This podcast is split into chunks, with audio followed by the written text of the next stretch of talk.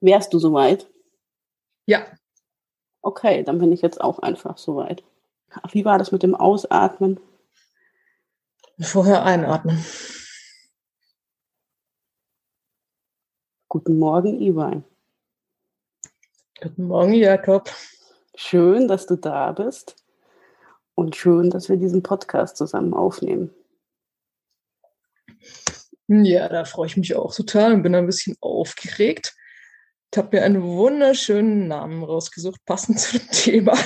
Das ist total gut. Das wäre auch meine allererste Frage gewesen. Warum E-Wein und was bedeutet dieser Name für dich?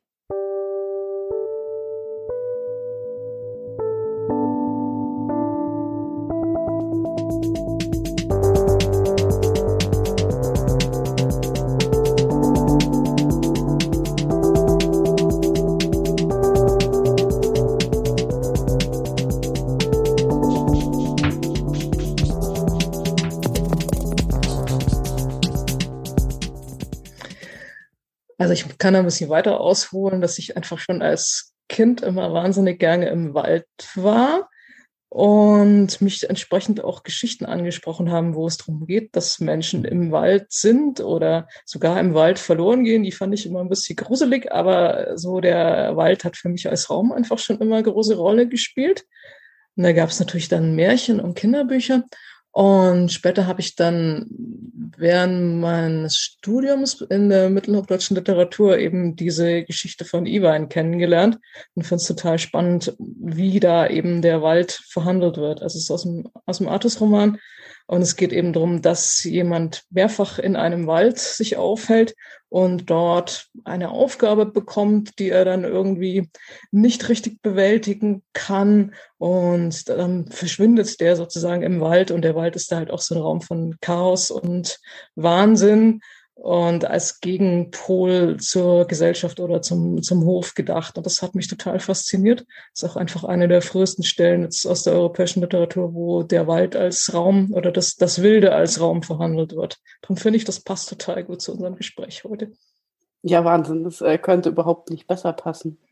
Wir haben ja ein bisschen überlegt, weil ich immer mit Personen auch über Themen kreise, weil ich sonst mit Menschen wie mit dir über unendlich Themen reden könnte. Und wir könnten wahrscheinlich auch eine ganze tagelange Serie an Podcasts zusammen aufnehmen. Und in dem Überlegen sind wir drauf gekommen, dass das Thema Natur draußen sein, in der Natur sein, das Thema sein könnte, das etwas ist, was wir zusammen gut besprechen können.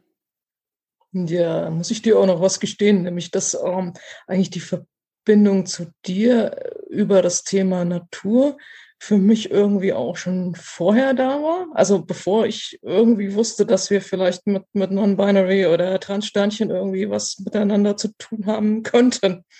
Echt? Ja, Wahnsinn, cool, erzähl. Wenn du magst. Naja, ich wusste irgendwie, dass, dass du viel draußen unternimmst ähm, und dass du auch Boot fährst und ich habe schon relativ lange mal gedacht, so, boah, ich, ich würde gerne mal mit dir draußen sein. Und dann gedacht, ich kann es aber auch nicht bringen, dich so aus dem Blauen rauszufragen, kann ich mal mit einem Boot fahren, weil ich das einfach auch so als was ganz, ganz Nahes und Persönliches empfinde. Und deswegen finde ich es total schön, eben neben den Themen von Trans und Non-Binary mit dir einfach noch was, was weiteres zu haben, wo ich mich dir verbunden fühle. Das merke ich, das tut mir total gut. Und es geht mir oft so, ähm, dass wenn ich mit Menschen nicht nur mit einem, sondern auch einem weiteren oder mehreren Bereichen verbunden bin, dass das einfach eine ganz schöne Basis für Miteinander und gegenseitige Unterstützung bietet.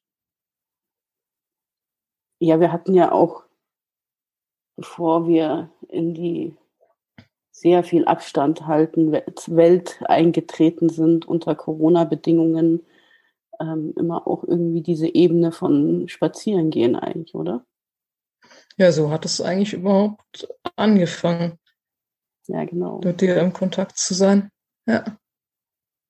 Da werde ich gleich ganz nachdenklich, weil ich jetzt ganz viele Situationen im Kopf habe, auf die ich mich beziehen könnte. Und ich habe natürlich auch in Vorbereitung von dem Gespräch nochmal so nachgedacht, weil ich ja viel drüber nachdenke, mit wem rede ich, zu welchen Themen und warum eigentlich. Und als ich dann so rückblickend auf dieses letzte Jahr geschaut habe und auf deine Rolle da drin, die ja schon eine sehr besondere ist, habe ich ganz viel nach wie soll ich sagen, nach, nach einem Wort gesucht, was, was, was eigentlich dieser Charakter war. Und ich bin mir nicht ganz sicher, ob das Wort, das mir eingefallen ist, das Richtige ist. Und ich würde total gern mit dir nach einem Wort suchen. Das Wort, das mir nämlich eingefallen ist, ist das Wort Schutzengel. Bin mir nicht ganz sicher. Aber es gab so ein paar Situationen, wo ich es manchmal wusste, dass du da bist. Und dann gab es ein paar Situationen, wo ich das erst im Nachhinein erfahren habe, dass du da warst. Das hat mich irgendwie ganz schön berührt. Das ist schön, dass du das sagst. Also ich, Engel ist jetzt vielleicht nicht, nicht ganz mein Duktus, vielleicht lieber hm, Geist. Geist, Wesen, Wesen, wie auch immer. Ich war jedenfalls da auf, auf vielerlei verschiedenen Ebenen war ich da. Entweder in, in körperlicher Präsenz oder in Gedanken oder in der Nähe. Und das auf jeden Fall gern. Also Geist. Ja, weil ich dachte, weiß. bin mir auch nicht sicher. Vielleicht brauchen wir auch kein Wort, aber ich hatte immer um dieses Wort gekreist und dachte, so ganz trifft es das nicht. Hm, nee, aber vielleicht mal nochmal drüber nachdenken. Es wird, es wird was kommen. Ja. Ja, Spazier, Spaziergänge waren das Thema, ja. Spaziergänge und das darum kreisen. Absolut. Und dir ging es ja teilweise auch so schlecht, dass du gesagt hast, über bestimmte Sachen kannst du in geschlossenen Räumen oder im Stillstand überhaupt nicht sprechen. Ich glaube, kann sein, dass sich da was geändert hat bei dir, aber zeitlang war es so, dass es wirklich nur, nur in Bewegung ging. Und ich glaube auch mit wenig Blickkontakt, sondern gleichzeitig im Kontakt mit der Umwelt drumherum irgendwie. Wobei wir ja dann auch immer ziemlich große Strecken zurückgelegt haben. Ja, das stimmt. Und es war auch, ich, das stimmt, ja. Ich, ich, ich habe tatsächlich Gehen hat mich ganz schön gerettet letztes Jahr. Also ganz viel Gehen und ähm, in diesem Gehen reden und nicht in, nicht in geschlossenen Räumen. Ähm, das ist ja auch eine bewährte Methode in verschiedenen Traditionen und spirituellen Richtungen. Und bei mir war das eigentlich schon immer so, dass wenn mich was geplagt hat, mir das was geholfen hat, mich zu bewegen. Also einfach, dass die Gedanken sich so ein bisschen losschütteln oder ein Perspektivwechsel möglich ist. Und ich habe wirklich das Gefühl, während ich gehe, sortieren sich die Dinge in mir irgendwie wieder. Und du gehst auch ziemlich viel. Du bist irgendwie bei mir als Mensch gespeichert, der auch einfach sehr viel geht. Ich gehe sehr viel. Mich hat es nur in den letzten Monaten ein bisschen eingebremst, weil ich mich am Fuß verletzt habe. Und da habe ich gemerkt, dass mir das ziemlich viel ausgemacht hat. Ganz langsam wird es wieder besser. Also gestern bin ich zum ersten Mal seit längerem mal wieder unbeschwert eine ziemlich große Runde gegangen und das war total gut. Und ich habe es ja sonst nicht so mit Identitätslabeln, aber als ich neulich mal gefragt wurde, welche Label ich benutze, um mich zu definieren, habe ich doch tatsächlich Fußgänger gesagt, unter anderem, weil es mir tatsächlich wichtig ist. Und zwar sowohl alleine als auch mit lieben Menschen. Und ich würde sagen, so mit die wichtigsten und besten Erkenntnisse hatte ich tatsächlich dabei, wie ich alleine gegangen bin oder an bestimmten Orten in der Natur mich aufgehalten habe. Und auch die wichtigsten Prozesse, Gespräche mit anderen Menschen hatte ich auch immer beim gemeinsamen Gehen und draußen sein. Identitätslabel.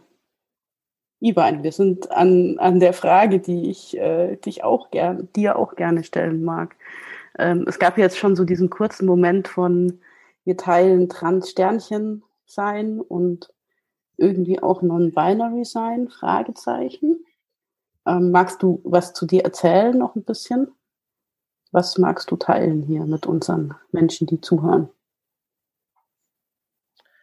Also mit Transsternchen kann ich mich auf jeden Fall identifizieren. Also, was ich jetzt überlegt habe, wie würde ich mich vorstellen, hätte ich tatsächlich gesagt, ich bin trans und ich bin gern draußen. Sehr kurz. Passt für mich. Und ich mag gerne so auch in der Natur so Zwischenräume. Also ich mag gern Waldränder, ich mag gern Hecken, Feldränder, ich mag Morgendämmerung. Ich mag zuschauen, wie es Abend wird.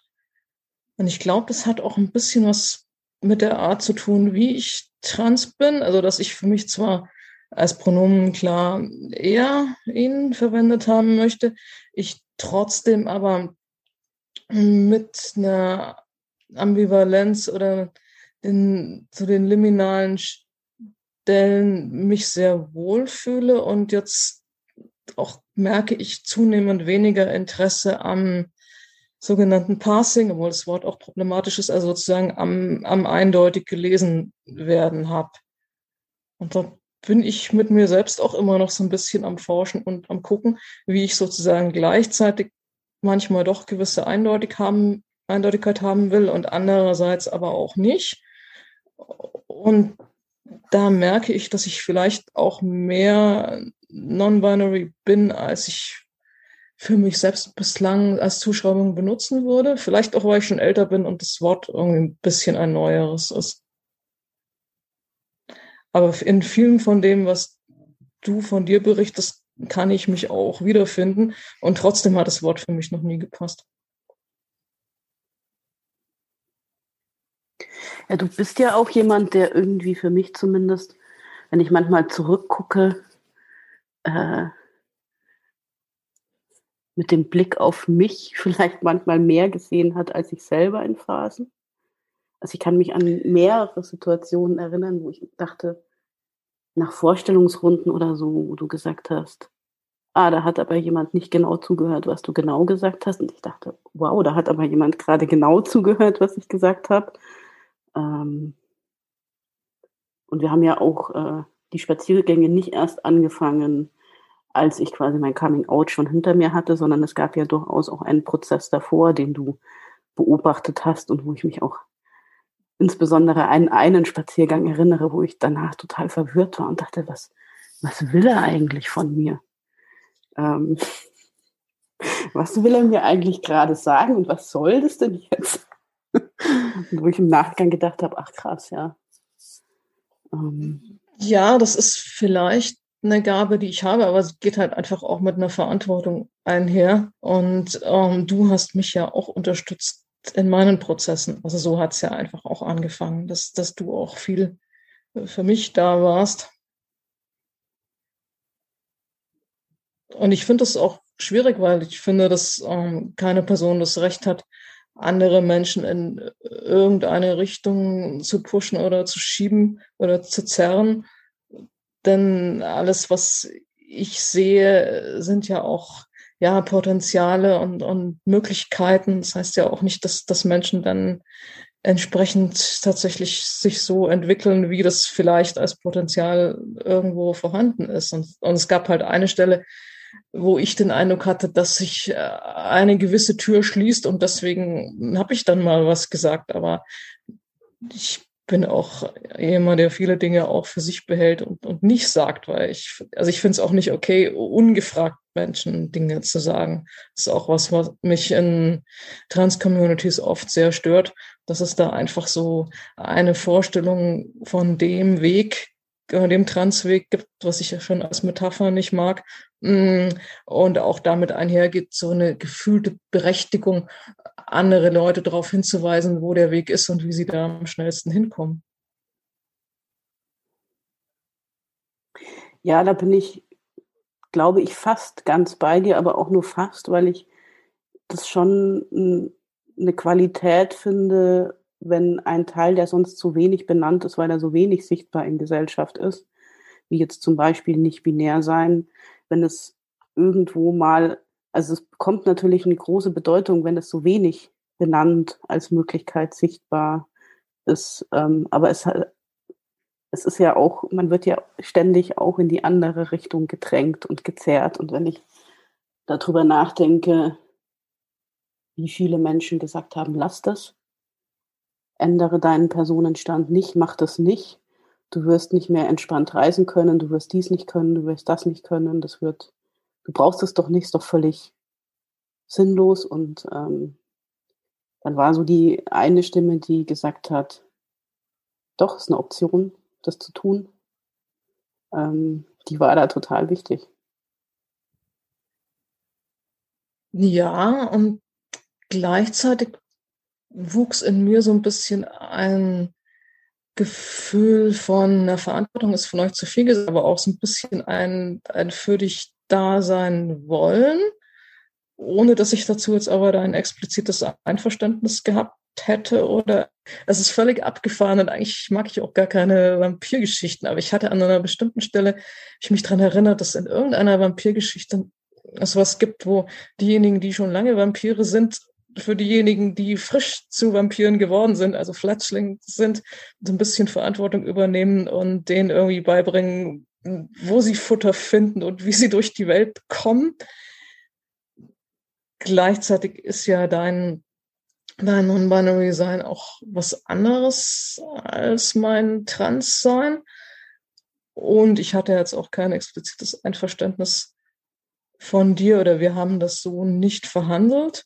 Gleichzeitig auch einfach einen Wunsch, dich zu unterstützen, bei mir ganz stark gespürt. Und ich glaube, da ist, ist ganz viel Dankbarkeit dabei äh, für die Menschen, die mich unterstützt haben in verschiedenen Bereichen des Lebens. Und das ist auch ein Stückchen Kultur, was ich mir einfach wünsche, im Füreinander-Dasein. Und du bist ja auch ganz viel für mich da.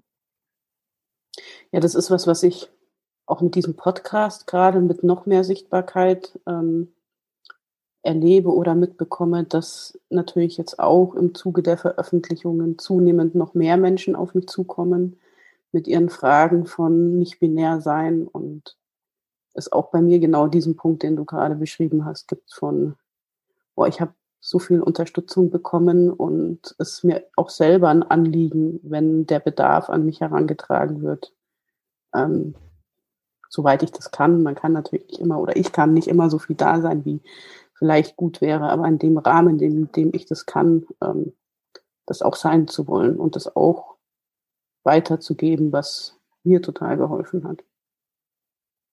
Also ich glaube, es geht in erster Linie um, um Dasein, um, um Zuhören und um mit aushalten können. Und gleichzeitig natürlich um so ganz banale Sachen wie sich zu irgendeinem Amt zu begleiten oder zum Arzttermin oder mal was einzukaufen.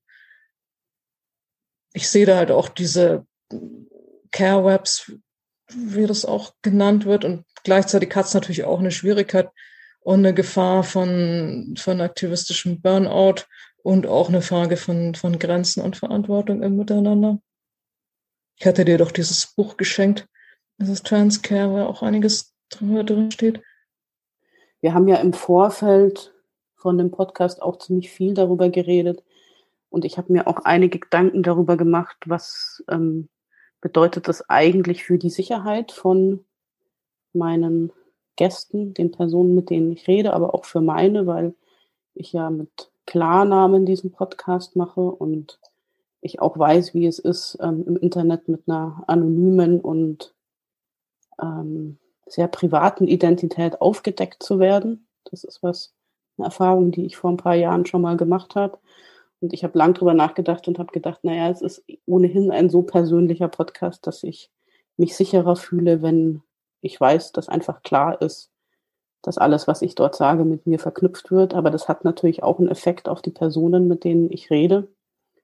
Und ja, ich denke, dass das, dass das auch einfach ein Thema ist von der Frage, wie sichtbar sind wir und wie unsichtbar sind wir und wann schützt uns Sichtbarkeit und wann schützt es uns auch, wenn wir nicht sichtbar sind und da einen bewussten Umgang zu finden, der immer irgendwie ein Ausprobieren ist. Auf jeden Fall, aber da hat sich halt durch die Veränderung in den Medien einfach auch nochmal einiges getan, was ich auch mit einer ziemlichen Skepsis betrachte. Gleichzeitig wurde einfach auch vieles nicht dokumentiert und ist dadurch nicht zugänglich. Und vielen Menschen hilft es einfach auch, diese Geschichten zu hören. Und die Dokumentation ist da auch wichtig. Das ist das Zitat, wo das heißt irgendwie, someone needs to tell, needs to live and tell the story. Dass es wichtig ist, die Dinge zu bewahren, denn viele Gespräche oder Momente, die ich in den letzten fast 30 Jahren hatte zu diesen Themen, sind einfach nicht dokumentiert und nicht bewahrt und Menschen sind auch gestorben und verschwunden und, und weg. Für mich ist nur die Form relativ fremd, weil ich viele dieser Momente halt in Tagebuchnotizen oder in Briefen oder später dann noch in E-Mails bewahrt habe. und mir einfach diese Form von Öffentlichkeit nach wie vor sehr fremd ist. Aber ist wohl auch eine Generationsfrage.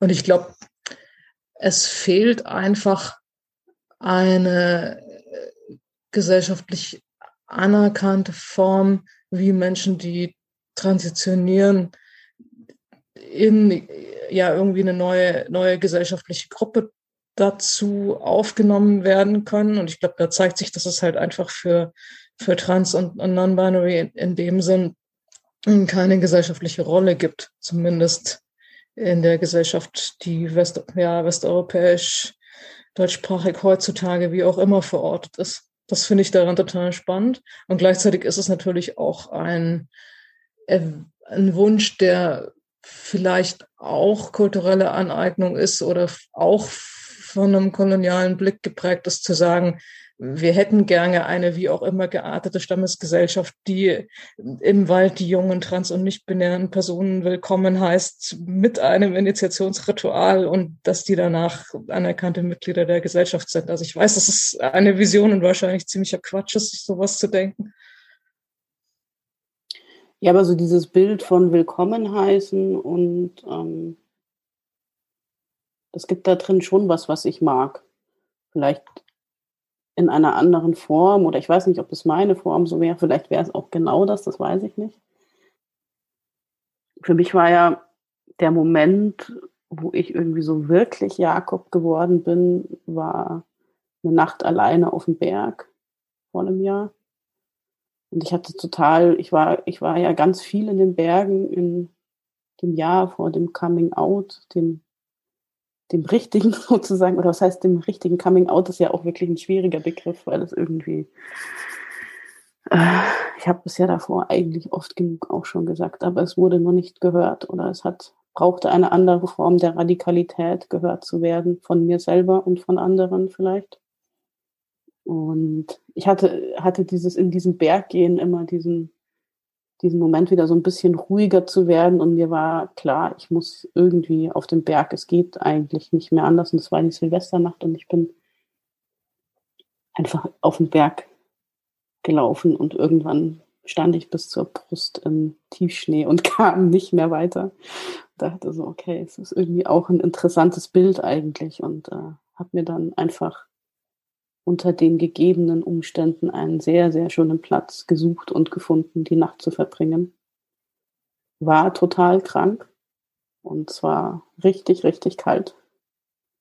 Aber es war auf irgendeine Art ganz wichtig und erinnert mich gerade an das, was du meintest mit so was willkommen geheißen werden. Also hatte etwas, mich selber willkommen zu heißen. Aber es hatte natürlich auch was sehr Einsames, ähm, so, es war jetzt nicht äh, in einer Community getragen an der Stelle. Oder? Naja, aber das ist ja auch das Konzept, ich sag mal, von Initiation aller Art ist, dass es alleine geschieht und dass andere Menschen, die Teil von der Community sind, vielleicht äh, in räumlicher Entfernung am Feuer sitzen und ein bisschen Verbindung halten, präsent bleiben. Aber ich glaube schon, dass eins solche Dinge tatsächlich alleine tun. Ja, muss, muss es vielleicht ein falsches Wort, aber das ist gut, ist, solche Dinge alleine zu tun. Und ich habe auch alleine ziemlich krasse Wanderungen gemacht und solche Momente äh, gehabt und hatte dabei immer klar, das ist jetzt gerade ein Weg für mich alleine. Ja, ja, Maul. Ich glaube ja, aber, aber, kommt Jakob, aber vielleicht ist auch das, oder dieser Moment, wo ich merke, dass ich schon auch traurig bin, ähm, dass ich die Community als schon sehr binär, trans strukturiert wahrnehme und ähm, es mich sehr verletzt, dass Vereine, Einrichtungen diese binäre Haltung auch auf ihren Webseiten austragen und wo ich so merke, okay, es ist nicht, an der Stelle ist es einfach nicht meine Community, weil ich, weil ich diesen Ausschluss nicht verstehe und dieses, was du vielleicht vorhin als den einen Weg erzählt hast, Ich so denke, diese Wege sind alle so individuell und anders. Und das ist ja vielleicht auch einer der Gründe ist, warum ich mich dir an vielen Stellen so nahe fühle, weil du halt schon auch dafür stehst, da eben einen eigenen Weg zu gehen an der Stelle. Vielleicht gar nicht so einsam, wie es vielleicht aussieht manchmal von außen, wenn ich das so sagen darf.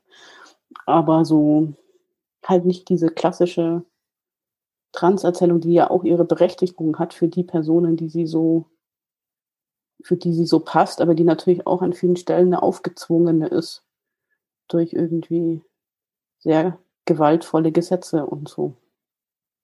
Ja, ich glaube, das ist auch eine Erzählung, die sich selbst wiederholt, solange auch für Gutachten, sonstige Dinge genau diese Erzählungen immer wieder gehört werden wollen und dadurch auch immer wieder neu erzeugt werden müssen, obwohl sie ja für manche Menschen in sich auch absolut wahr sind. Also ich will ja jetzt auch nicht das, das Leiden von anderen Transpersonen irgendwie kleinreden. Ich spüre es ja selber und ich sehe es auch bei dir. Aber ich finde schon, dass es so eine, eine, ein eindeutig Machen an Stellen ist, wo es für mich persönlich halt nicht immer passt. Weswegen ich mich dann auch teilweise mehr in anderen Communities bewege, wo es mir insgesamt mehr passt oder besser geht und dann halt meine Perspektive von Trans da zusätzlich einbringen. Also es hat natürlich auch Verletzungspotenziale, aber tut mir persönlich besser. Ist nur manchmal mühsam. Also ich mag zum Beispiel, dass so Bereiche wie Wildnispädagogik auch nach wie vor ziemlich enge Vorstellungen von Gender hat. Und mir ging das jetzt mehrfach so, dass ich eigentlich was ganz was anderes machen oder lernen wollte und mich plötzlich in einer Riesendiskussion über Gender befand oder mich als Trans sehr rechtfertigen und viel erklären musste, wo ich gedacht habe, es geht gerade eigentlich um was ganz was anderes. Und das finde ich einerseits anstrengend, andererseits aber auch ganz bereichernd. Für mich gibt es eine sehr, sehr intensive Verbindung von Transsein und in der Natur sein. Ja. Die weit darüber hinausgeht, dass ich gerne draußen bin und dass es für mich da auch ähm, sehr viel trägt von der Frage, wie ich in der Welt bin und dass ich überhaupt in der Welt bin und dass ich vielleicht auch in der Welt bleiben will. Ähm, und das verknüpft sich stark mit Transsein für mich. Hast, kennst du das oder wie ist das bei dir? Ja, total. Ist bei mir absolut auch so. Also es hatte damit angefangen, dass ich mich einfach in der Natur immer okay gefühlt habe und immer okay fühle und dann angefangen habe zu überlegen, mh, hm, warum bin ich dann mit meinem Körper okay, wenn keine Gesellschaft drumherum ist, die diesen Körper sieht. Woraus ich für mich dann geschlossen habe, offensichtlich liegt es nicht an meinem Körper, sondern vielleicht ist es tatsächlich auch ein gesellschaftliches Problem. Wobei ich auch hm, beim in der Natur sein für mich einen bestimmten, ich sag mal, einen, einen queeren Blickwinkel oder auch, ich sag jetzt mal, eine, eine queere Fortbewegungsart brauche, wo mir auch geholfen hat, nicht mehr so viel in Gruppen unterwegs zu sein. Weil ich finde schon, dass es eine bestimmte Art gibt, wie Gruppen von Menschen manchmal in der Natur unterwegs sind, die Natur auch auf eine Art benutzt, die ich nicht gut finde. Oder wo es einfach sehr spalt in so ein schneller, höher, weiter, ohne Rast zum Gipfel geht. Und da merke ich, mag ich mich einfach auch anders bewegen. Das heißt, alleine in der Natur oder mit wenigen Menschen? Das heißt, alleine in der Natur oder mit, mit wenigen ausgesuchten Menschen, zum Beispiel gern, wenn das dann wieder möglich ist. Und auch in der Art der Fortbewegung auch mal zu gucken, wie ist es denn, länger an einem Platz zu sein oder die Perspektive zu wechseln oder zu einer anderen Tageszeit aufzubrechen. Also sozusagen mich, mich auch da irgendwie hm, antizyklisch, atypisch und mehr, mehr an den Rändern der Sache zu bewegen. Natur hat ja schon auch was sehr Queeres irgendwie an sich, oder? Also für mich. Ja, absolut. Für mich absolut auch, weil einfach in, in der Natur alles in einer Vielfalt vorkommt. Und es ja auch diese, ganz, diese Selbstregulationsprozesse von Natur gibt, wo Dinge sich gegenseitig wieder umfangen und, und auffangen und sich gegenseitig auch wieder, wieder annähern. Du bist ja für mich jemand, der, der so krass mutig ist, was diese Sachen alle angeht. ja, weil, weil du auch so viel, so lange Touren alleine machst und ähm, hast du, hast, hast du Angst, wenn du draußen bist?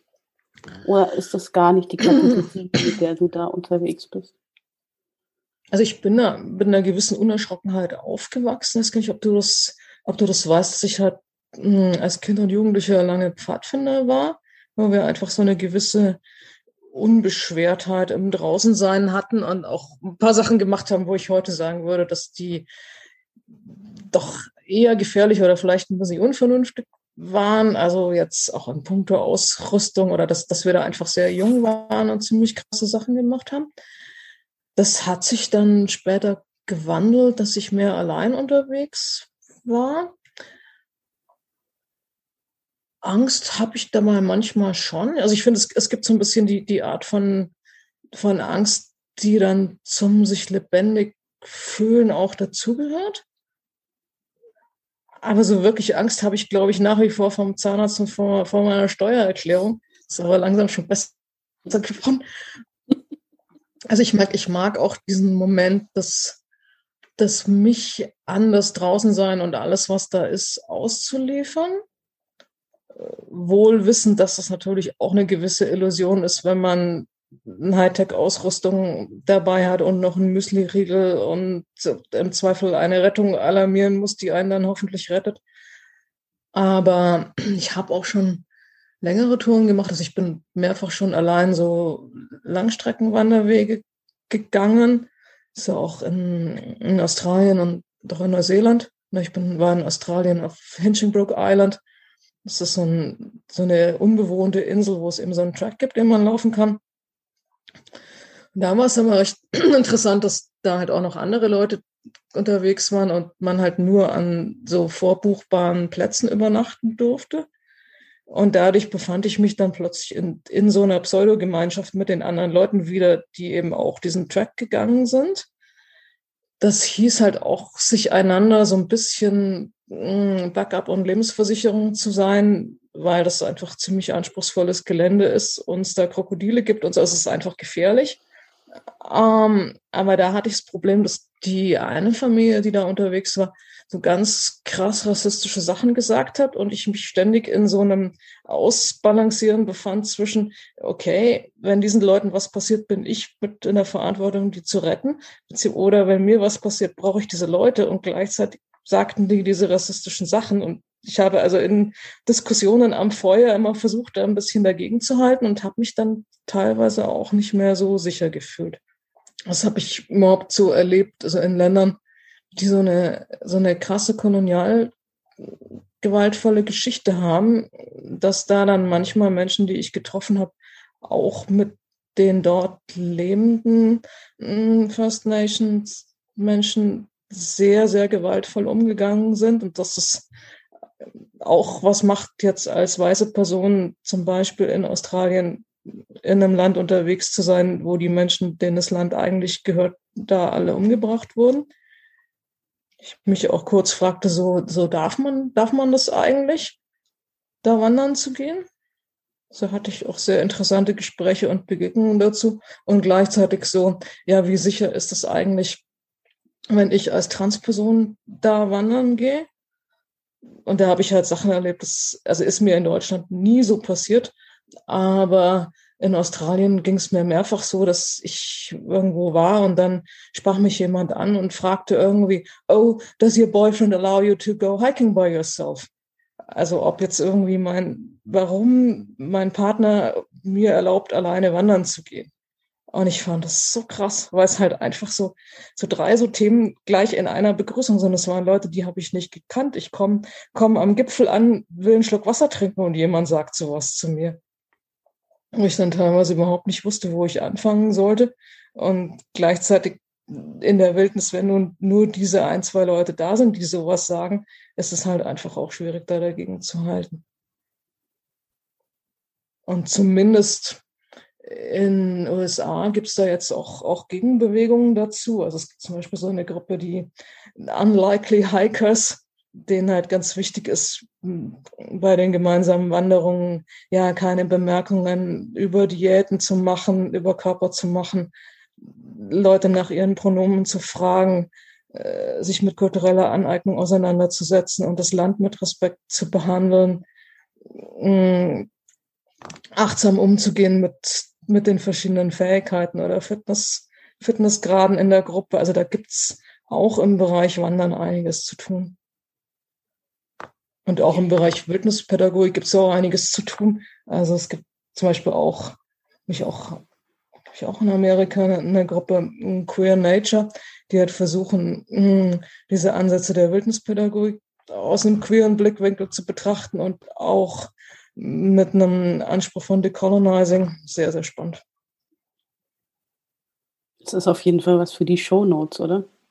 Ich habe das Gefühl, wir müssen viele gute Shownotes machen, damit äh, ordentlich nachgelesen werden kann. Ich auch. Aber du hast gerade Luft geholt und wolltest was sagen. Ja. ja, ich hatte, ich hatte mich gefragt, dieses Verhältnis von, also ich bin gerne, also du hast ja über Bootfahren geredet. Und das Schöne am Bootfahren ist für mich, das Allerschönste am Bootfahren ist, alleine Boot zu fahren, zu diesen äh, eher antizyklisch, zum Beispiel im Winter auf dem See zu sein, wenn kaum jemand auf dem See ist. Oder also Orte zu suchen, wo nicht plötzlich mir jemand über den Weg läuft und mir sagen kann. Oder unangenehm oder zu nahe treten kann oder so. Und gleichzeitig gibt es auch diesen anderen Moment von, wenn es zu einsam wird, ja, also die Frage ist, was ist eigentlich zu einsam? Dann fühlt sich auch irgendwie vielleicht irgendwann nicht mehr ganz so sicher an. Je nachdem, bei welcher Aktivität. Ja, kommt drauf an, welcher Ort das ist. Also ich bin immer auf, auf Hinchinbrook Island, auf dieser Insel, bin ich tatsächlich 24 Stunden an einem Ort dann gesessen. Ich hatte mir so einen Zeitpuffer eingeplant, weil eben diese Wanderung immer von diesen, von einem Camp zum nächsten ging und es da auch relativ wenig Wasser gibt und man eben ein Boot buchen musste, was einen am Ende wieder abholt. Und ich habe sozusagen meinen, meinen Zeitpuffertag irgendwie immer so vor mir hergeschoben, weil ich gedacht habe, vielleicht wird irgendwie das Wetter schlecht oder meine Kondition verlässt mich oder es gibt kein Wasser oder irgendwas. Und dann kam ich also gemeinsam mit den anderen Leuten an diesem letzten Landungs- oder Landungssteg, es kam ich eben an und die hatten das Boot für den Tag gebucht, ich aber erst für den nächsten, haben mir dann noch die Reste von ihrem Wasser geschenkt, freundlicherweise. Und es war absolut faszinierend, dann eben tatsächlich diese 24 Stunden an dieser Stelle zu sitzen. Also man kam von da aus jetzt auch nicht sonderlich weit, weil das halt abhängig von den Gezeiten war. Uns eben Krokodile gab und ich ja auch schon ein bisschen ermattet war. Und ich habe diese Zeit unglaublich genossen, da einfach nur zu sein und zu schauen, wie, wie die Gezeiten wechseln. Da war da noch so ein, so ein abgestorbener Baum, ich noch relativ lange war, und das fand ich total toll. Und ich, bei mir braucht es immer ein bisschen so einen Moment, bis ich mich an Einsamkeit gewöhnt habe. Also es ist immer noch so ein bisschen so, Hilfe, da könnte jemand kommen. Und dann gibt es aber einen Moment, wo ich fast so ein bisschen in den Ort hinein verschwinde, wo ich gerade bin. Und da merke ich aber, dass, das, dass es auch Orte gibt, wo ich nichts verloren habe. Also sozusagen so, so eine Idee von, von Tabu, was mir auch Menschen in Neuseeland und Australien erzählt haben, dass es wohl insgesamt Orte gibt, wo Menschen nichts verloren haben oder wo bestimmte Menschen nichts verloren haben, mm, wo ich mich dann nochmal anders bewegt habe als hier. Und seltsamerweise gibt's in manchen Kulturen auch gegenderte Orte. Also es gibt gibt Orte, wo Männer oder wo Frauen nichts verloren haben, wo ich mich auch immer sehr frage, wie ich mich zu sowas eigentlich verhalten soll. Vielleicht darfst du überall sein. Oder Vielleicht, nirgends. ja. Oder nirgends oder noch, noch ganz woanders. Und für mich haben Orte einfach auch sehr stark eine Geschichte, also sowohl in, in der Natur als auch in der Stadt. Und ich frage mich auch immer, wie ich gut mit der Geschichte von Orten umgehen kann. Ich habe also auch schon überlegt, zum Beispiel ähm, ja Orte, an denen bestimmte Dinge äh, passiert sind, bewusst aufzusuchen oder einfach auch bestimmte Strecken und, und Wege zu gehen mit einer bestimmten Intention. Das finde ich auch sehr spannend und wichtig. Ja, ich denke jetzt gerade, wo du das sagst, natürlich sehr viel an so Gedenkstätten, wo ich ja auch schon gearbeitet habe und wo ich merke, dass es, dass es ganz, also für mich ganz wichtig ist, diese Orte auch immer wieder aufzusuchen und mich dazu in Beziehung zu setzen, äh, in der Art und Weise, wie ich mich politisch beispielsweise bewege und verhalte zu diesen Themen. Ich habe aber noch mal eine Frage. Du machst ja auch ganz schöne Fotos.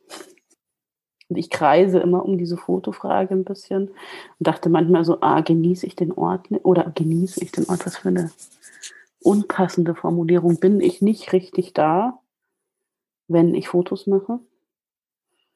Und hatte immer so einen urteilenden Moment eine Zeit lang dazu, dass ich dachte, boah, jetzt bist du auf dem Wasser. Und stand das, anstatt dass du einfach da bist, machst du Bilder. Und dann gab es irgendwann so einen Moment, wo ich gemerkt habe, boah, wenn ich Bilder mache, vergesse ich ganz viel. Also ich vergesse mich und ich vergesse die Welt um mich rum auf eine merkwürdige Art und ich gucke ganz anders. Und es gibt dann immer so einen Moment, wo ich irgendwann auch nicht mehr Bilder mache, aber es gibt auch diese Phase, wo ich Bilder mache und ich bin irgendwie für mich selber an dem Punkt, dass es, dass ich dieses Urteilen irgendwann gedacht habe, nee, es, lass gut sein. Irgendwas gibt es da drin, was wichtig ist für, die, für mich und äh, so ganz lass gut sein hat noch nicht funktioniert, wie du wahrscheinlich gerade raushörst, wie ich rumeiere. Wie machst du das? Hast du da irgendwie Momente, wo du aufhörst zu fotografieren oder? Beides und noch was anderes. Also ich habe mich damit auch schon ziemlich beschäftigt.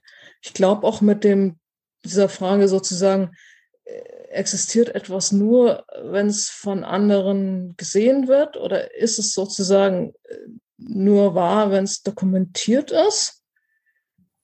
Ich habe eine Traurigkeit auch um Momente, die einfach nicht dokumentiert sind, weil ich denke so, was muss ich mir alles merken? Und ich, ich habe, also ich habe ein super Gedächtnis, aber auch das wird ja irgendwann nachlassen und freue mich einfach auch, wenn ich die Bilder und Zeugnisse sehe von anderen, die vor mir waren. Gleichzeitig habe ich auch so ein Gefühl von, ich nenne es tatsächlich auch, auch heiligen Raum, der eben nicht, nicht aufgefangen und nicht dokumentiert sein wird, weil er einfach so unverwechselbar nur in dem Moment ist, wo es ist. Ich mache beides. Also ich mag ja auch, auch verlassene Orte, wo die Natur äh, Orte von Zivilisation wiedergewinnt und zum Beispiel dann aus dem, aus dem verfallenen Haus die Bäume wuchern. Und auch da ist tatsächlich dieses davon ein Foto zu machen, so ein bisschen Gefühl von ein Beweis, ja, das ist wirklich wahr. Und dann hat es natürlich auch eine Bedeutung, dieses Foto zu teilen. Aber ich würde mal sagen, jetzt so von den Momenten in der Natur, die ich so als ganz prägend und bewegend in Erinnerung habe, habe ich keine Fotos gemacht. Und ich glaube, da hat sich durch die, die Smartphones mit Kamerafunktion auch was verändert, weil es sonst manchmal einfach auch eine ziemliche Frage von, von Equipment ist. Und ich meine, Ausrüstung mögen du und ich ja beide gern. Aber es gibt dann einfach auch eine Grenze von dem, was herumtragbar ist. Und da sind wir wieder bei, bei größer, schneller, höher, weiter. Ich finde es manchmal auch ein bisschen lächerlich, wenn ich sage jetzt, na, leider meist Cis-Männer solche Objektive mit sich rumtragen. Schwanke dann aber auch zwischen Neid, oh, boah, ich will auch so ein super tolles Objektiv haben und wissen, dass du noch, das noch so tolle Objektiv haben kannst, wenn du aber trotzdem kein gutes Foto machst, dann, dann bringt die ganze tolle Ausrüstung nichts also ich versuche es tatsächlich bewusst zu entscheiden, wann ich Fotos mache und wann nicht. Auch mit wem ich sie teile. Habe mir aber auch vorgenommen, öfter mal wieder keine zu machen, um tatsächlich mehr in dem Moment zu sein und nicht so sehr den Moment, in dem ich bin, schon rezipieren zu wollen und dem dadurch eine Bedeutung zu geben, die vielleicht dem Moment und dem dem Ort in der Natur gar nicht, gar nicht entspricht. Und du kommunizierst ja auch viel über, über die Bilder, die du machst. Und ich glaube, ich mache das auch. Also ich liebe ja auch Ausrüstung und das ist auch, du musst ja nur anfangen zu sagen, oh, da gibt es den neuen Grill. Dann will ich auch genau diesen Grill haben. Und ähm, ich weiß auch, dass ich war mal meiner Schwester, der kleinen Schwester und der meiner Nichte Kajak fahren und die waren total gestresst, weil ich immer irgendwie ähm, wenn wir die Sachen, also unser, unsere Aus, also wenn wir das Lager aufgeschlagen haben quasi. Und ich dann immer irgendwie so den Moment hatte, boah, ich muss aber jetzt irgendwie bestimmt auf, die Boote müssen in einer bestimmten Art und Weise liegen, dass sie auch gut fotografierbar sind und so. Und ich irgendwie auch gedacht, du spinnst doch wohl.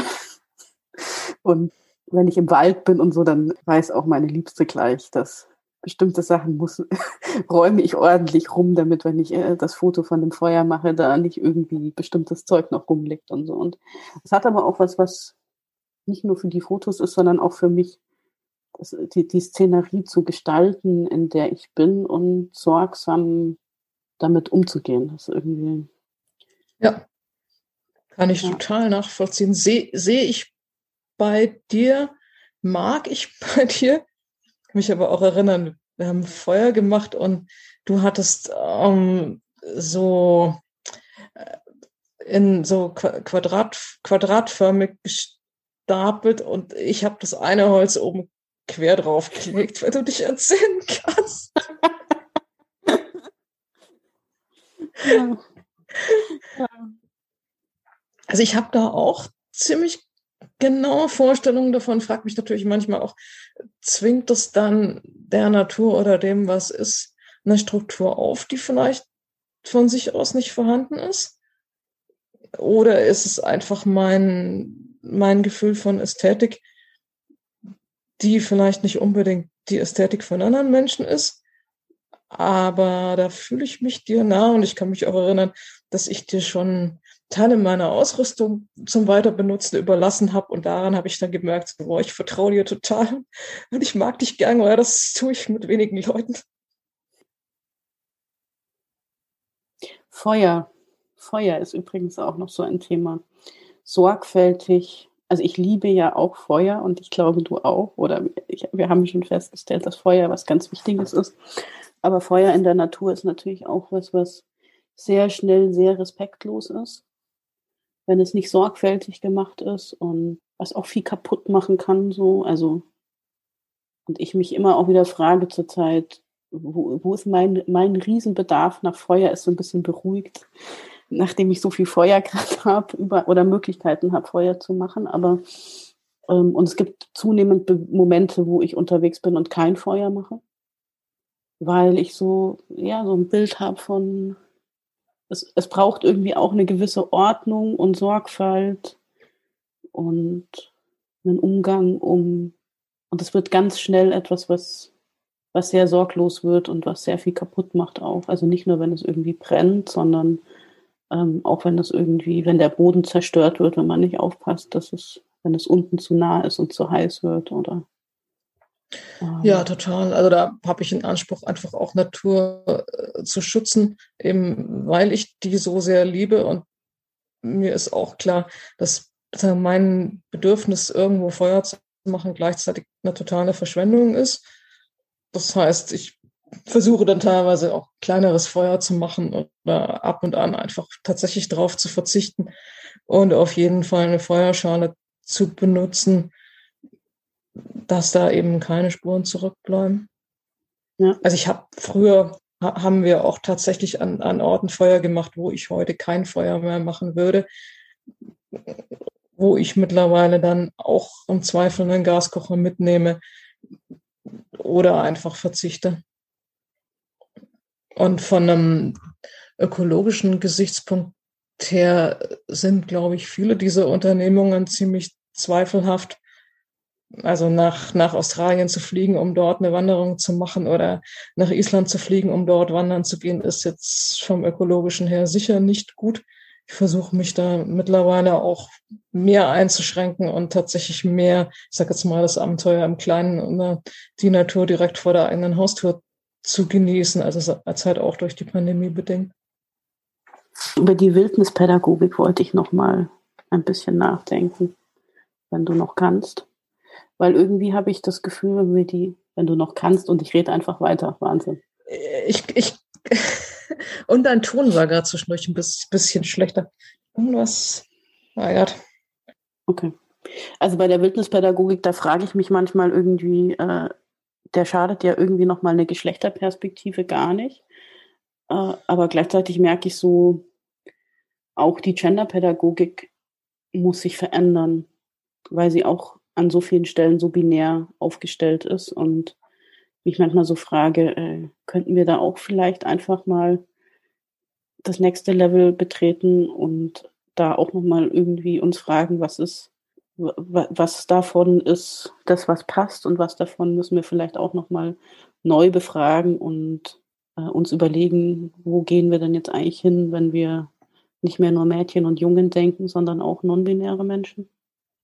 Auf jeden Fall. Aber ich finde es halt auch wichtig, da auch bei mir selber zu schauen, also gleichzeitig auch diesem, sag jetzt mal, äh, kindlich-spielerischen Bedürfnis jetzt überall ein großes Feuer zu machen und mit dem großen Messer durch den Wald zu laufen, dem halt auch Raum zu lassen und jetzt nicht durch die, die Brille des, des politischen Bewusstseins irgendwie meine, meine eigene Freude auf eine Art einzufangen, die mir nicht gut tut oder dann anderen Menschen Vorschriften zu machen, wie sie es denn jetzt zu machen haben, damit es auch politisch richtig ist.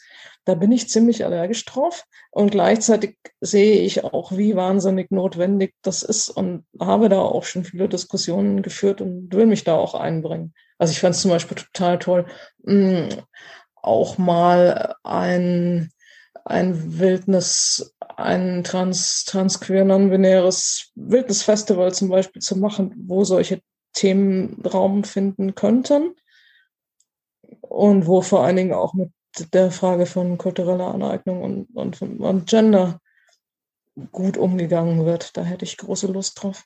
Das äh, dockt gleich bei mir an. Äh, das klingt sehr, sehr spannend. Und die Frage ist halt wirklich, wie ist es möglich, einen Raum zu schaffen, wo alle alles ausprobieren können, so dass nicht die Grenzen von anderen Menschen überschritten werden. Und wie ist es möglich, von diesen Zuschreibungen wegzukommen? Die einen jagen und die anderen machen Feuer und die dritten sammeln Bären was ja, wie sich neulich auch mal wieder herausgestellt hat, wohl auch historisch-archäologisch einfach nicht wahr ist. Das beruhigt mich außerordentlich. Also da freue ich mich immer total, wenn die, die Archäologie mal wieder ein paar Zeugnisse hervorbringt, dass die Zuschreibungen auch in früheren Zeiten wohl nicht so eindeutig waren, wie das gerne wahrgenommen wird. Total. Und gleichzeitig, was du vorhin hattest, das löst bei mir total viel aus, gerade was du meintest mit dem, äh, mit dem extra großen Messer durch den Wald rennen dürfen, so, wo ich so merke, ja, vielleicht ist es der Teil, der einfach bei mir zu wenig Raum hatte und dann brauche ich nun mal die große Axt und die Motorsäge. Ich weiß auch gar nicht, ob sie schlägt, sondern es ist einfach irgendwie, ist einfach auch ein wichtiger Teil. Und ich habe, was ich sehr verletzend zum Beispiel fand, waren war so die Zuschreibung, die ich auch zu hören bekommen habe von, du warst ja so cool als Sarah ähm, und hast all diese Dinge gemacht und äh, jetzt bist du irgendwie ein Macker und musst immer nur noch mehr höher auf den Berg und so. Und ich so denke, hey, ich gehe überhaupt nicht hoch auf den Berg. Ich bin, ich, ich, ich schleiche den Berg hoch. Ich brauche immer noch doppelt so lang, wie die Zeitangaben auf den Wegen sind und äh, finde es auch okay. Und wo ich so merkte, und wenn es so wäre, was, was steht irgendjemand eigentlich zu mir zu sagen, dass irgendwas, was ich vor einem eineinhalb Jahren gemacht habe, noch cool war und jetzt plötzlich nicht mehr cool ist. Und warum ist eigentlich cool überhaupt die Kategorie, um die es geht? Ist es, für mich ist es eher sowas wie Gender-Euphorie, die es vielleicht manchmal auslöst oder einfach mit mir sein und zu fühlen irgendwie. Der Baum, der da umgefallen ist und den ich jetzt irgendwie ummachen muss, äh, ist einfach ein gutes Gefühl, wenn ich den umsäge und der umfällt, weil es irgendwie an der Stelle gerade passt und richtig ist. Ja, aber das macht mich auch wütend und traurig, wenn ich das äh, höre, dass Menschen dann dich anders bewerten, wo du vielleicht dieselbe Bergtour gemacht hast und mit der einen Selbstbeschreibung ist sie cool und mit der anderen Selbstbeschreibung ist sie mackerig. Da finde ich, st stimmt irgendwas nicht in, auf, mit der Art, wie geguckt wird. Gleichzeitig ertappe ich mich ja selber manchmal auch dabei, mit anderen Leuten irgendwie um die Wette zu mackern hm, oder mich da mal zu ärgern, wenn ich was nicht gut kann oder wenn ich mit dir zusammen bin, zu denken, so, boah, hoffentlich, hoffentlich brennt jetzt mein Feuer ganz schnell. Und auch da ist vielleicht eine Frage, dass es auf einer spielerischen Ebene wirklich okay sein kann und da sein darf, aber es eben nicht zu so einem Bewertungsmaßstab von anderen Leuten benutzt werden sollte. Ja, ja, und auch, auch viel, also vielleicht auch dieser Moment, wo ich so denke, naja, es gibt sicher genau diese kleine Jungsanteile in mir, die irgendwie all das nachholen wollen, was davor bewertet irgendwie war und was vielleicht nicht stattgefunden hat. Und vielleicht gibt es auch diese, sicher gibt es auch die Mackeranteile, die auch manchmal ihren Platz sich holen und die ich dann irgendwie angucken muss. Aber alles in allem gibt es auch die weiblichen Anteile und äh, das alles ist für mich sehr klar non-binär gerahmt und wenn das rausfällt in dem Außenblick auf mich, dann merke ich, das ich, empfinde ich als sehr gewaltvoll. Auf jeden Fall. Und das ist wieder, wie ich vorhin schon sagte, ich möchte einfach, dass alle alles ausprobieren dürfen und können. Und ich merke jetzt beim, beim Rummackern habe ich, glaube ich, schon einiges gemacht. Aber mich freut es dann zum Beispiel total, ja, das Fladenbrot zu backen oder aus irgendwelchen Blättern eine Maske zu bauen oder, oder zu flechten, die Vorstellung zu haben, das, das dürfen einfach alle alles.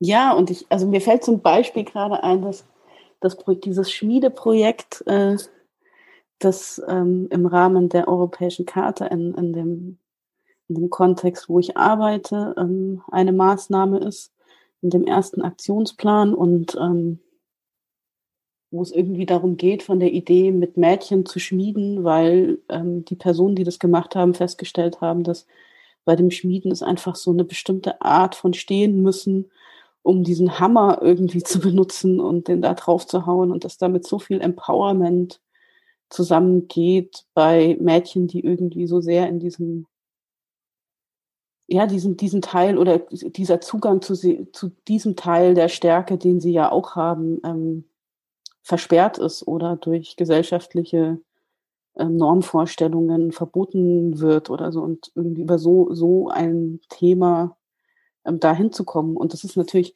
im nächsten Schritt finde ich das auch gut, wenn das Jungs und non-binäre ähm, Jugendliche machen. Aber da gibt es schon auch diesen Aspekt, wo ich so denke, oder kann auch genau so eine Perspektive nochmal was öffnen und verändern und einen, einen Raum öffnen. Deswegen mag ich, da musste ich gerade denken, ich mag dieses Projekt einfach sehr gerne.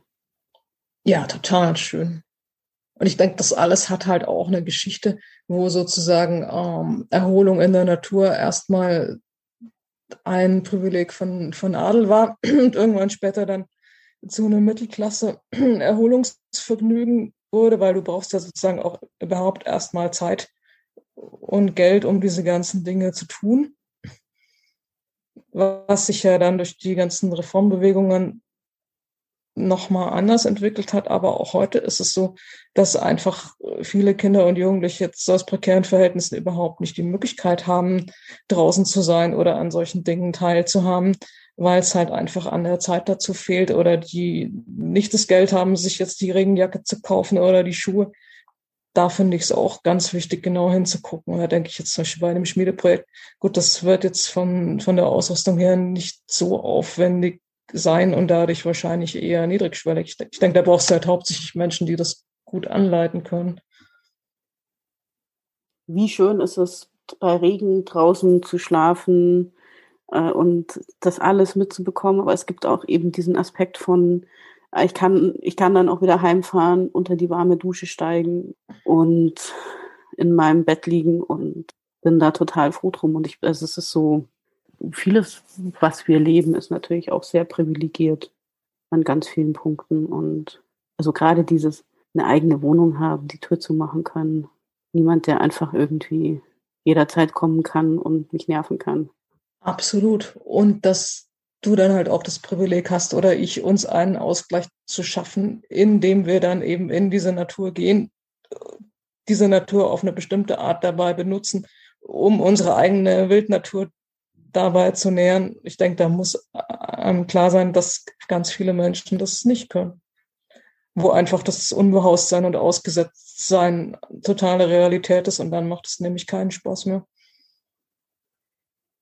Und auch das, das Land, in dem diese Dinge passieren, ja auch eine Geschichte hat. Also es wird ja auch in, in Amerika auch anderswo mal sehr stark diskutiert, dass wenn auf dem Land überhaupt irgendwas geschieht, es immer ganz wichtig ist, die Menschen zu benennen und anzuerkennen, denen das Land eigentlich gehört. Und ich glaube, da gibt's auch jetzt, jetzt hier in Deutschland auch was zu tun. Denn auch hier ist es ja so, dass bestimmten Menschen Land gehört, das zum Beispiel die, durch die Vertreibung und den Mord an der jüdischen Bevölkerung oder Santessa Romney, also das einfach auch in dem Land, also klar, eine Landnahme in dem Sinne hat es nicht, hat es hier weniger gegeben, aber trotzdem gibt es auch hier Menschen, die einfach keine Papiere haben, keinen Aufenthaltsstatus haben und die kein Land haben können. Ja, es ist auch so eine Frage von, was, was bedeutet das? Wem gehört Land und was macht es und verändert es dazu und wie bewege ja. ich mich dort und wie ja. gehe ich, wie gehe ich damit um und ja, ähm, oder wo gibt es gemeinschaftliches Land? Also zum Beispiel in England gibt es so, so Commons, das sind so Wiesen, die einfach früher schon der dörflichen Bevölkerung gehörten, gemeinsam. Und letztendlich steht da auch eine Frage drin, ist sinnvoll, sozusagen Land zu kaufen oder gemeinsam Land zu kaufen, um einfach dauerhaft solche Räume wie jetzt im wilden Wald irgendwie eine selbstgebaute Gesellschaft außerhalb der Gesellschaft zu bauen. Aber auch da kommen ja ziemlich schnell Strukturen auf, die es in der Gesellschaft gibt und müssen Entscheidungen getroffen werden und das miteinander irgendwie organisiert werden. Dann braucht es ja vielleicht auch wieder genau das Können und Wollen wollen. Also ich habe ja einen sehr kleinen Wald, der mir gehört und habe schon auch viel darüber nachgedacht, was das eigentlich bedeutet, ähm, dass ich mir jetzt irgendwie einen Wald gekauft habe, ein kleines Stück Wald ähm, und was das auch an Verantwortung bedeutet. Und ähm, da gibt es Punkte, wo ich so denke, hm, irgendwie ist das auch schwierig. Und dann gibt es auch Punkte, die ich da richtig gut finde dran. Also die, die ich gar nicht so genau benennen kann, aber die ich jetzt nicht nur kritisch sehe, sondern auch, äh, wo ich so denke, oh, es ist mein Wald und ich mag ihn gerne und ich, jeden Baum, der da umfällt, beweine ich und jeden Baum, ja. den ich da pflanze, begrüße, gepflanzt habe, begrüße ich, wenn ich dorthin komme. Ja, so ein schönes Zitat. Ja, es, It's the land that owns the people. It's the line that shines us through. Ja. Ja, genau so. Und verstehst du dich da dann als Besitzerin oder Wächterin oder, oder Gast oder wie, wie siehst du dich da im Wald? Ich glaube Gast am ehesten und irgendeine, also Wächterin habe ich noch nie gedacht. Aber könntest, da muss ich, glaube ich, ein bisschen drüber nachdenken und hinspüren, wenn ich da bin. Aber so, also ich spüre relativ viel Verantwortung für diesen Ort. Also Verantwortung in dem Sinne, dass ich so denke, ah, da, also da wachsen zum Beispiel kleine Buchen und kleine Eichen. Und die, die VorbesitzerInnen haben mir so einen Allmäher zurückgelassen. Das ist ein, ein sehr schönes Spielzeug, wenn man die, die mackrige Seite an sich ausprobieren will. Wenn es dann gelingt, ihn zum Laufen zu bringen, dann mäht er wirklich alles um. Da kannst du einfach über den Waldboden fahren und danach steht da nichts mehr. Und das ist natürlich sehr praktisch, aber das mache ich quasi gar nicht oder halt einen Weg habe ich damit irgendwie im Sommer um durchzukommen und nicht irgendwie sofort für die Menschen, die jetzt zum Beispiel überhaupt keine Zecken ertragen können an sich, dass die eine Chance haben, da durchzukommen. So. Und jetzt habe ich aber einen Sensen, mir eine Sense zugelegt, weil ich so dachte, das will ich auch nicht, weil wenn ich irgendwie mehr mit diesem Meer herumfahren würde, dann würden diese Buchen und diese kleinen Eichen natürlich auch abgemäht werden. Und so, weil ich das jetzt irgendwie, seit ich diesen Wald habe, nicht gemacht habe, wachsen die. Und man, und ich kann quasi zugucken, wie, wie diese wunderschönen kleinen Buchen und diese wunderschönen kleinen Eichen anfangen zu wachsen. Gestern war ich da und habe gedacht, oh, oh, das sind echt zu viele eigentlich schon. Das ist voll schön. Ähm, also Verantwortung. Ich glaube, ganz viel Verantwortung. Und, und ist gleichzeitig so, dass er auch, dass er schon viel Arbeit macht und auch irgendwie gar keine, weil es ein Wald ist. Und ein Wald darf auch chaotisch sein. Du musst keine Blätter aufheben und Zweige wegräumen oder das ist einfach im Wald so. Und du kannst da auch wild sein und in, in deiner Wildheit sein.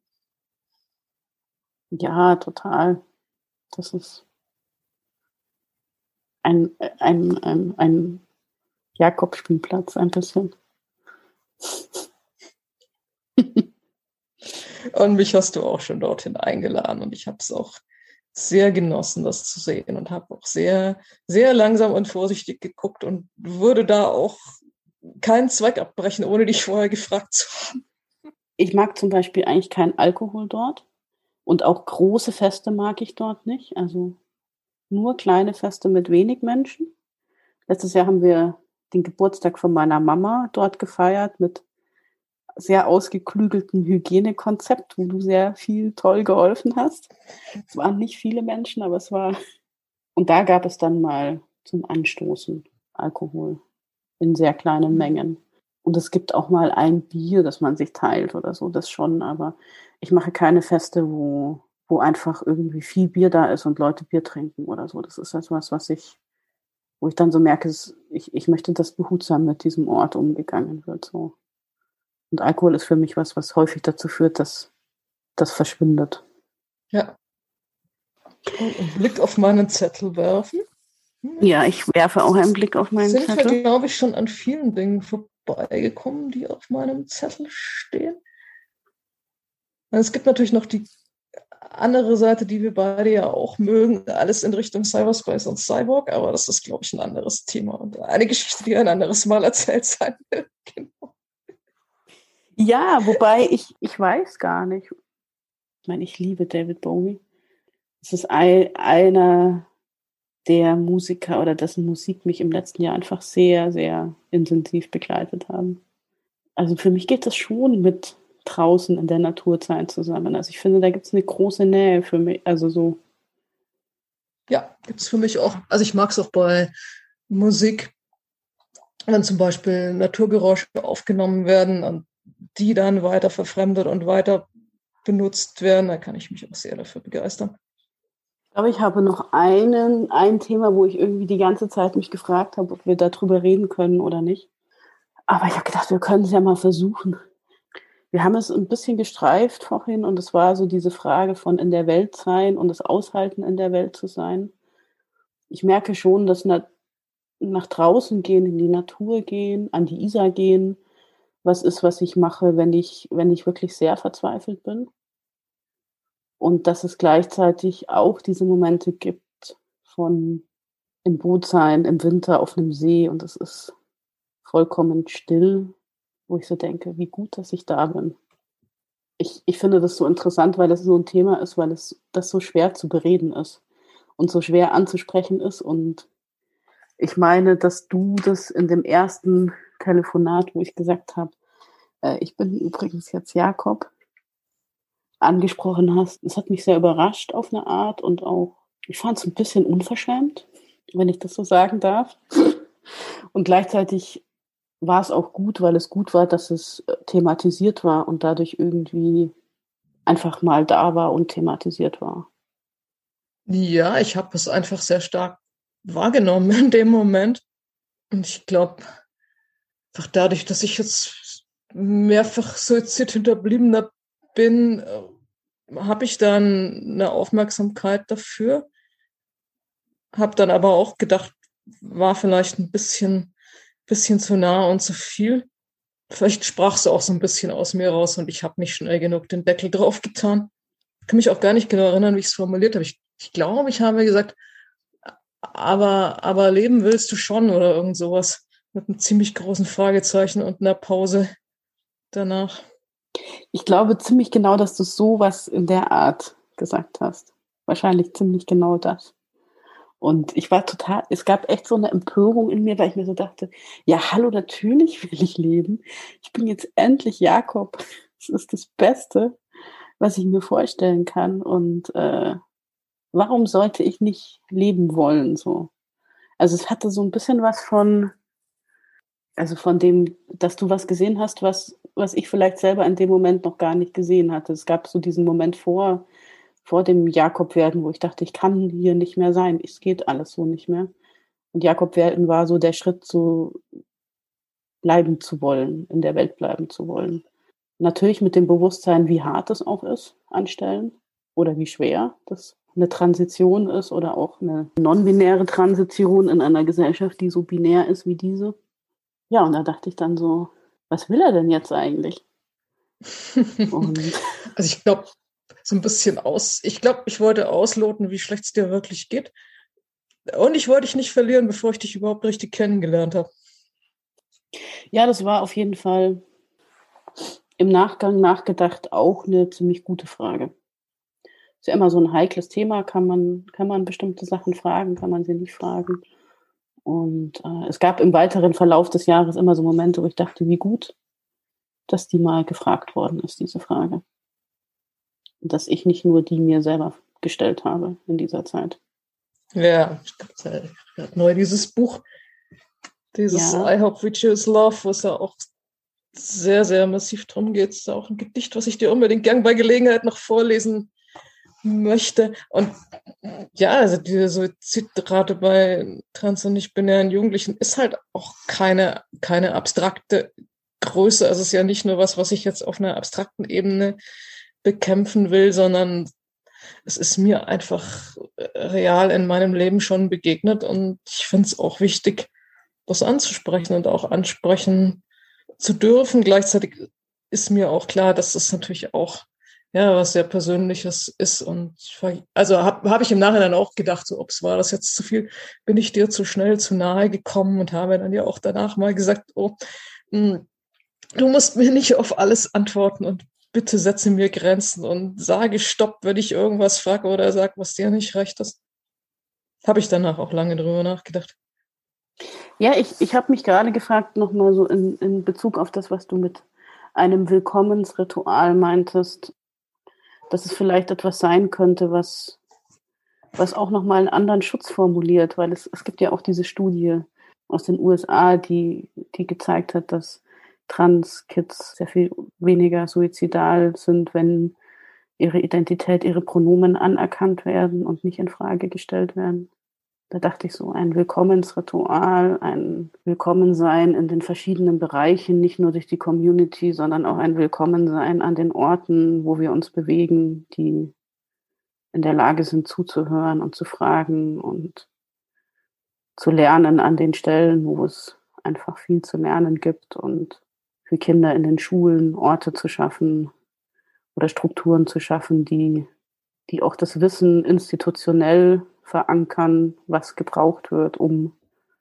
sichtbar zu sein, sichtbar zu werden, wenn man, wenn ein Kind, Jugendliche sichtbar wird, was da vielleicht an Begleitung hilfreich ist und gut ist und so. All diese Dinge. Ja, aber da sind wir dran, da bin ich dran, da sind auch andere Menschen dran. Ja. Ja. Ich habe das leider nicht mehr gefunden im Originaltext, aber ich habe vor langer Zeit was gelesen, da hieß es irgendwie, ähm, irgendwie wir so ein, eine Absichtserklärung, Menschen, die Wege von Transition gehen, damit nicht alleine zu lassen und da zu sein. Und das, die habe ich mir sehr gemerkt und als Herzen genommen. Danke, Ivan, für dieses Gespräch. Gibt es noch etwas, was du gerne sagen magst? Ich danke dir, Jakob. Und mir wurde gerade nochmal klar, dass einfach auch, dass sich selbst und sich gegenseitig feiern wichtig ist. Ja, nach Corona und gibt es eine Jakobfeier im Wald. Oh ja, auf die freue ich mich schon sehr. Ich glaube, es ist für den Moment alles gesagt. gehe ich wieder in den wilden Wald zurück.